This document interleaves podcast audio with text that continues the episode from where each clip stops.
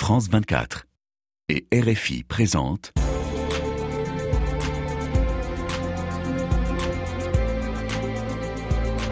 Ici l'Europe, Dominique Bayard, Caroline de Camaret.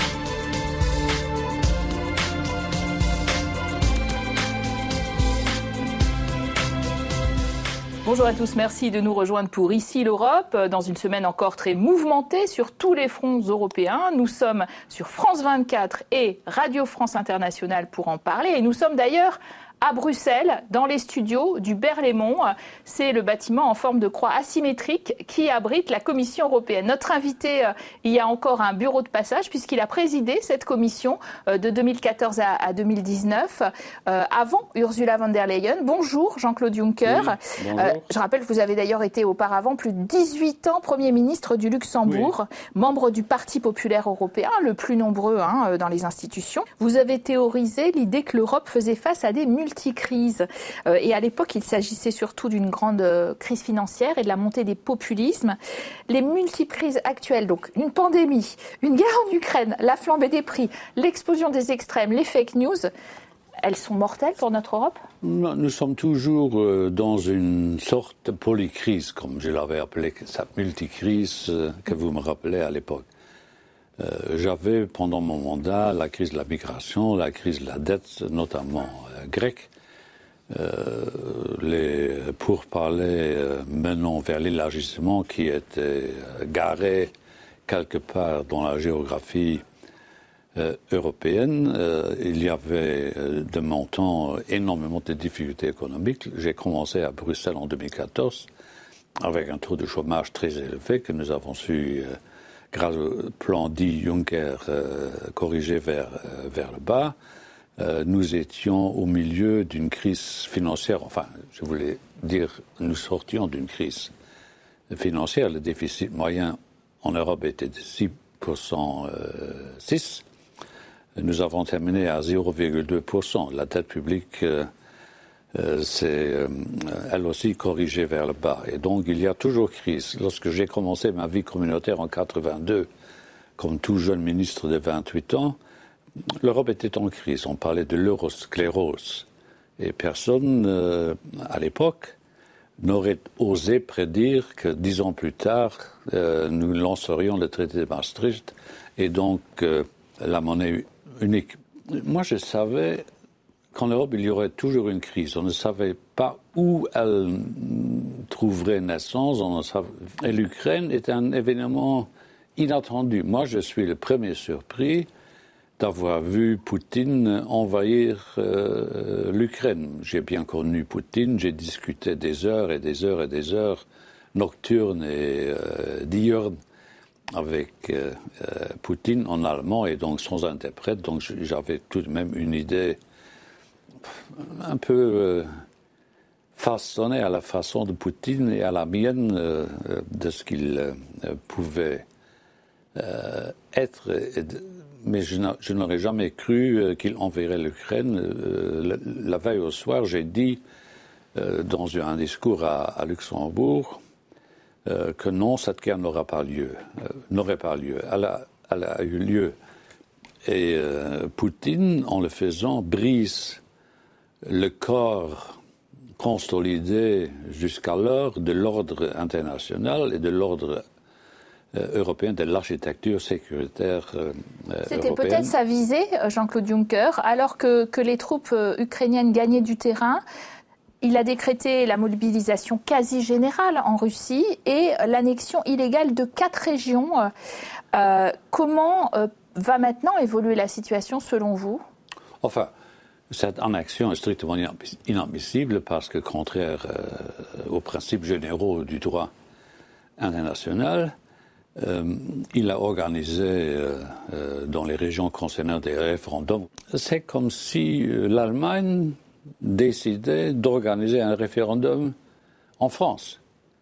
Il organise à partir de Moscou un référendum sur le territoire ukrainien. Donc cela décrit à suffisance l'impossibilité de l'acte qu'il a posé. Euh, je crois que cette guerre en Ukraine, parce que c'est une vraie guerre, c'est pas une opération militaire euh, spéciale, C'est une vraie guerre avec des morts, avec des enfants qu'on trouve morts dans, les, dans les rues des différentes villes et villages ukrainiens. Donc c'est une guerre dégoûtante. Comment mettre fin à cette guerre?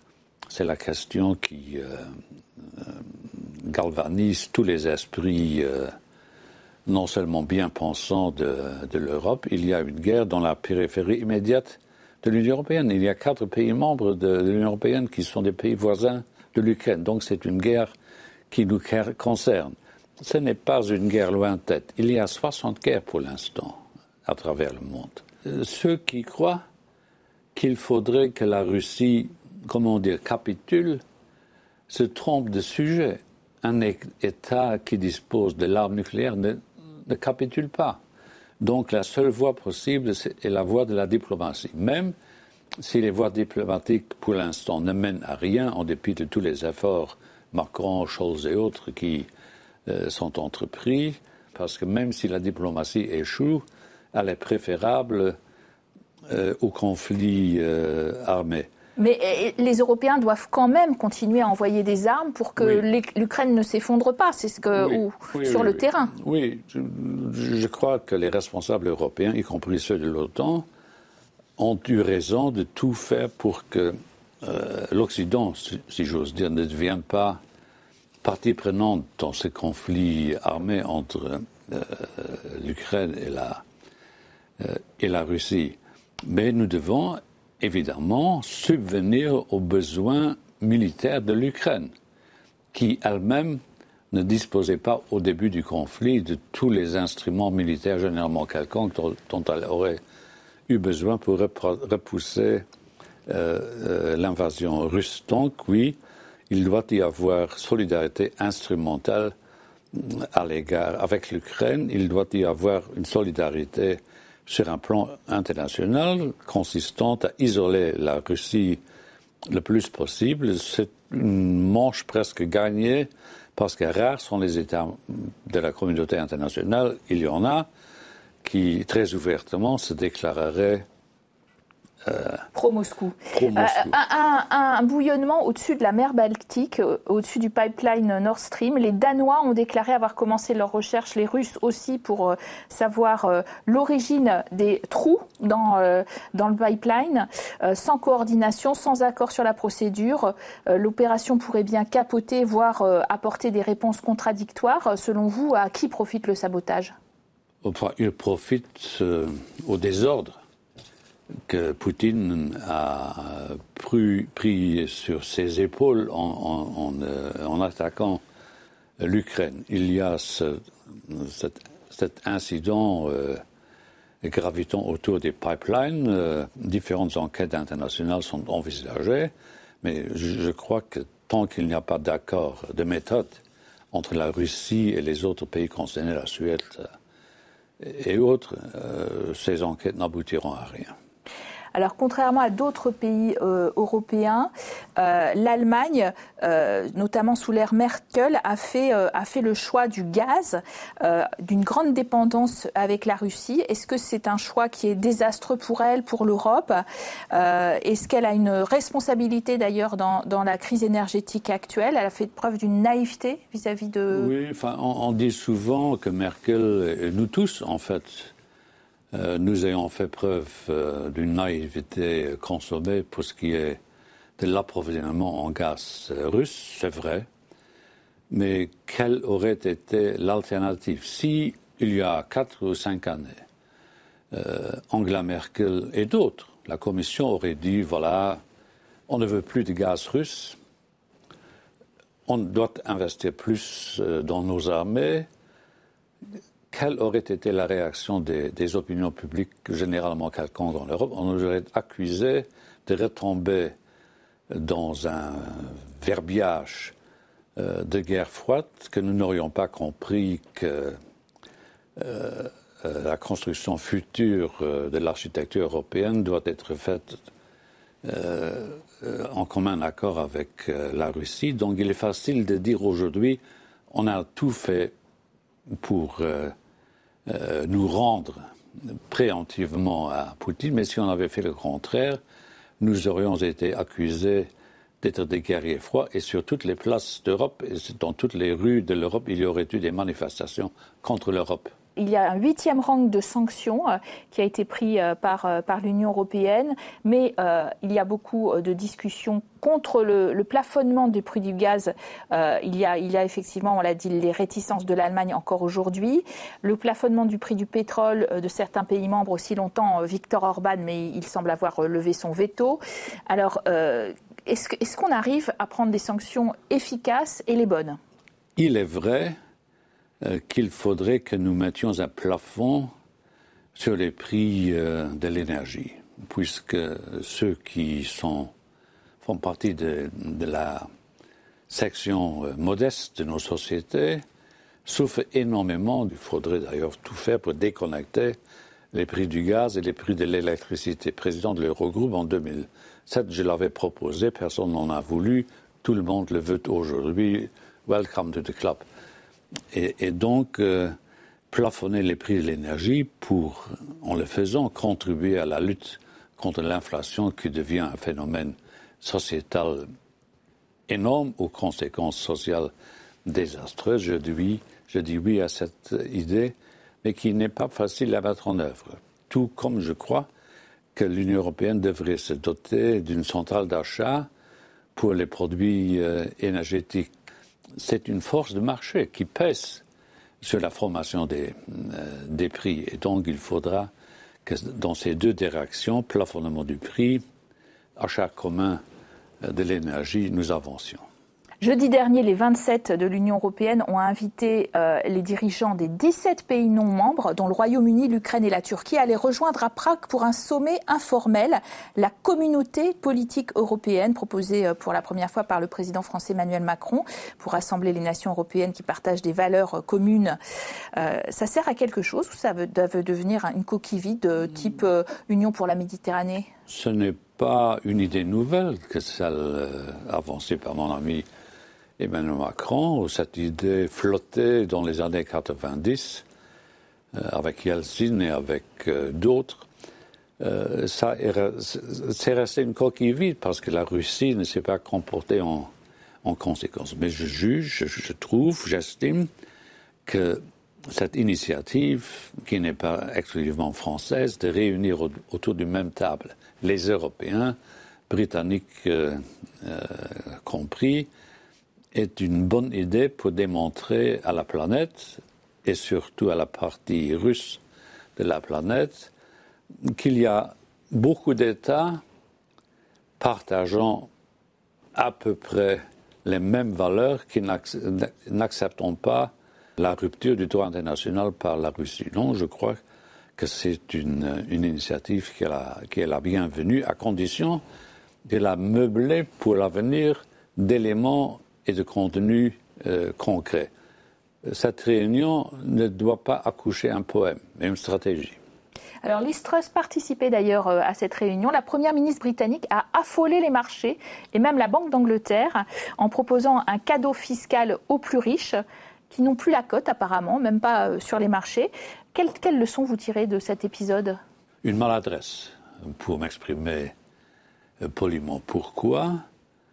Donner plus du pouvoir d'achat à la partie la plus riche de la société, alors que cette partie la plus riche de la société ne souffre pas trop de l'augmentation des prix de l'énergie. Ce sont les pauvres, les classes moyennes, les petits commerces qui souffrent euh, le plus. Donc, mettre l'accent sur euh, un allègement fiscal pour les catégories les plus riches, les plus riches de la société, est un chemin à ne pas emprunter. D'ailleurs, euh, les marchés financiers, qui sont, de par leur philosophie et leur réflexe, plus proches des catégories les plus riches, ont réagi avec une véhémence jamais vue depuis des décennies.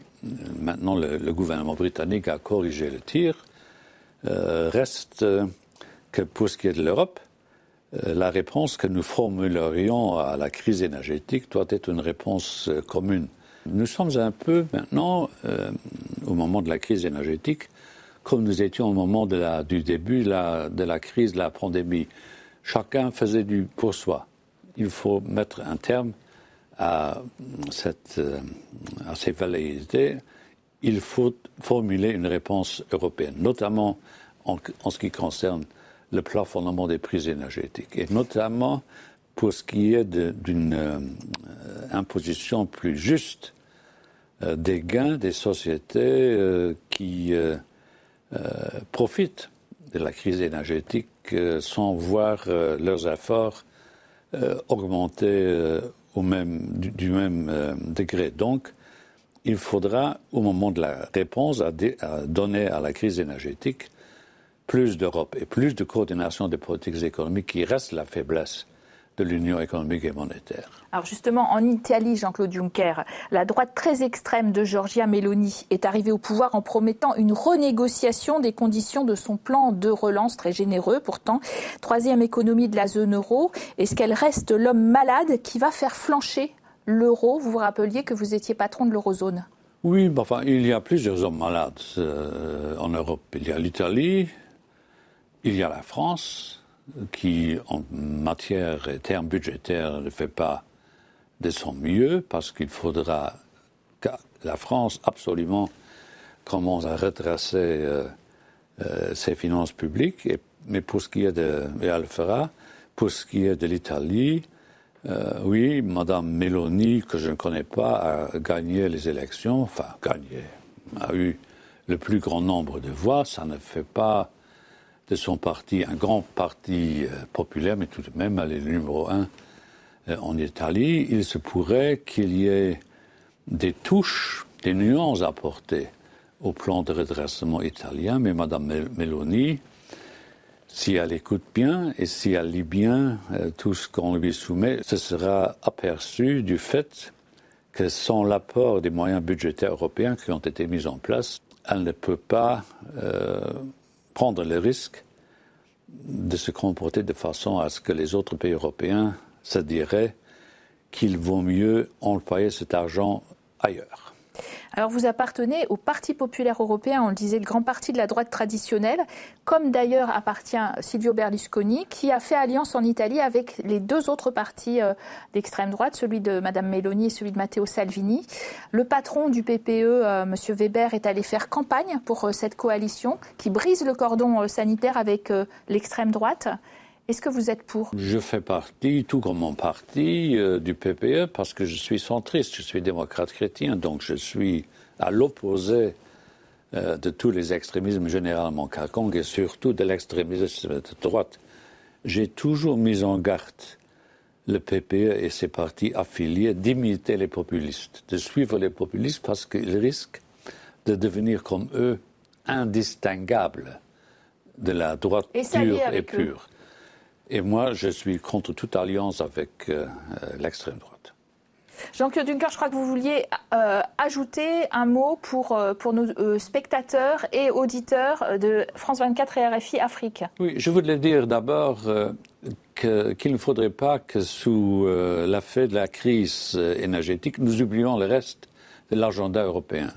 Réforme du pacte de stabilité, migration et autres. Et puis, euh, comme nous sommes sur RAV, je voudrais dire un mot d'amitié euh, à nos auditeurs euh, africains, dont on parle très peu pour l'instant, alors que surtout les pays ultra pauvres du continent européen souffrent beaucoup de la crise énergétique. Et je voudrais dire aux Africains que dans mon cœur, ils ont un coin, plus qu'un coin, une plaine entière de sympathie et d'amour. Merci à vous en tout cas et merci pour eux. Merci à vous de nous avoir suivis sur France 24 et donc Radio France Internationale. On se retrouve pour euh, des informations tout de suite.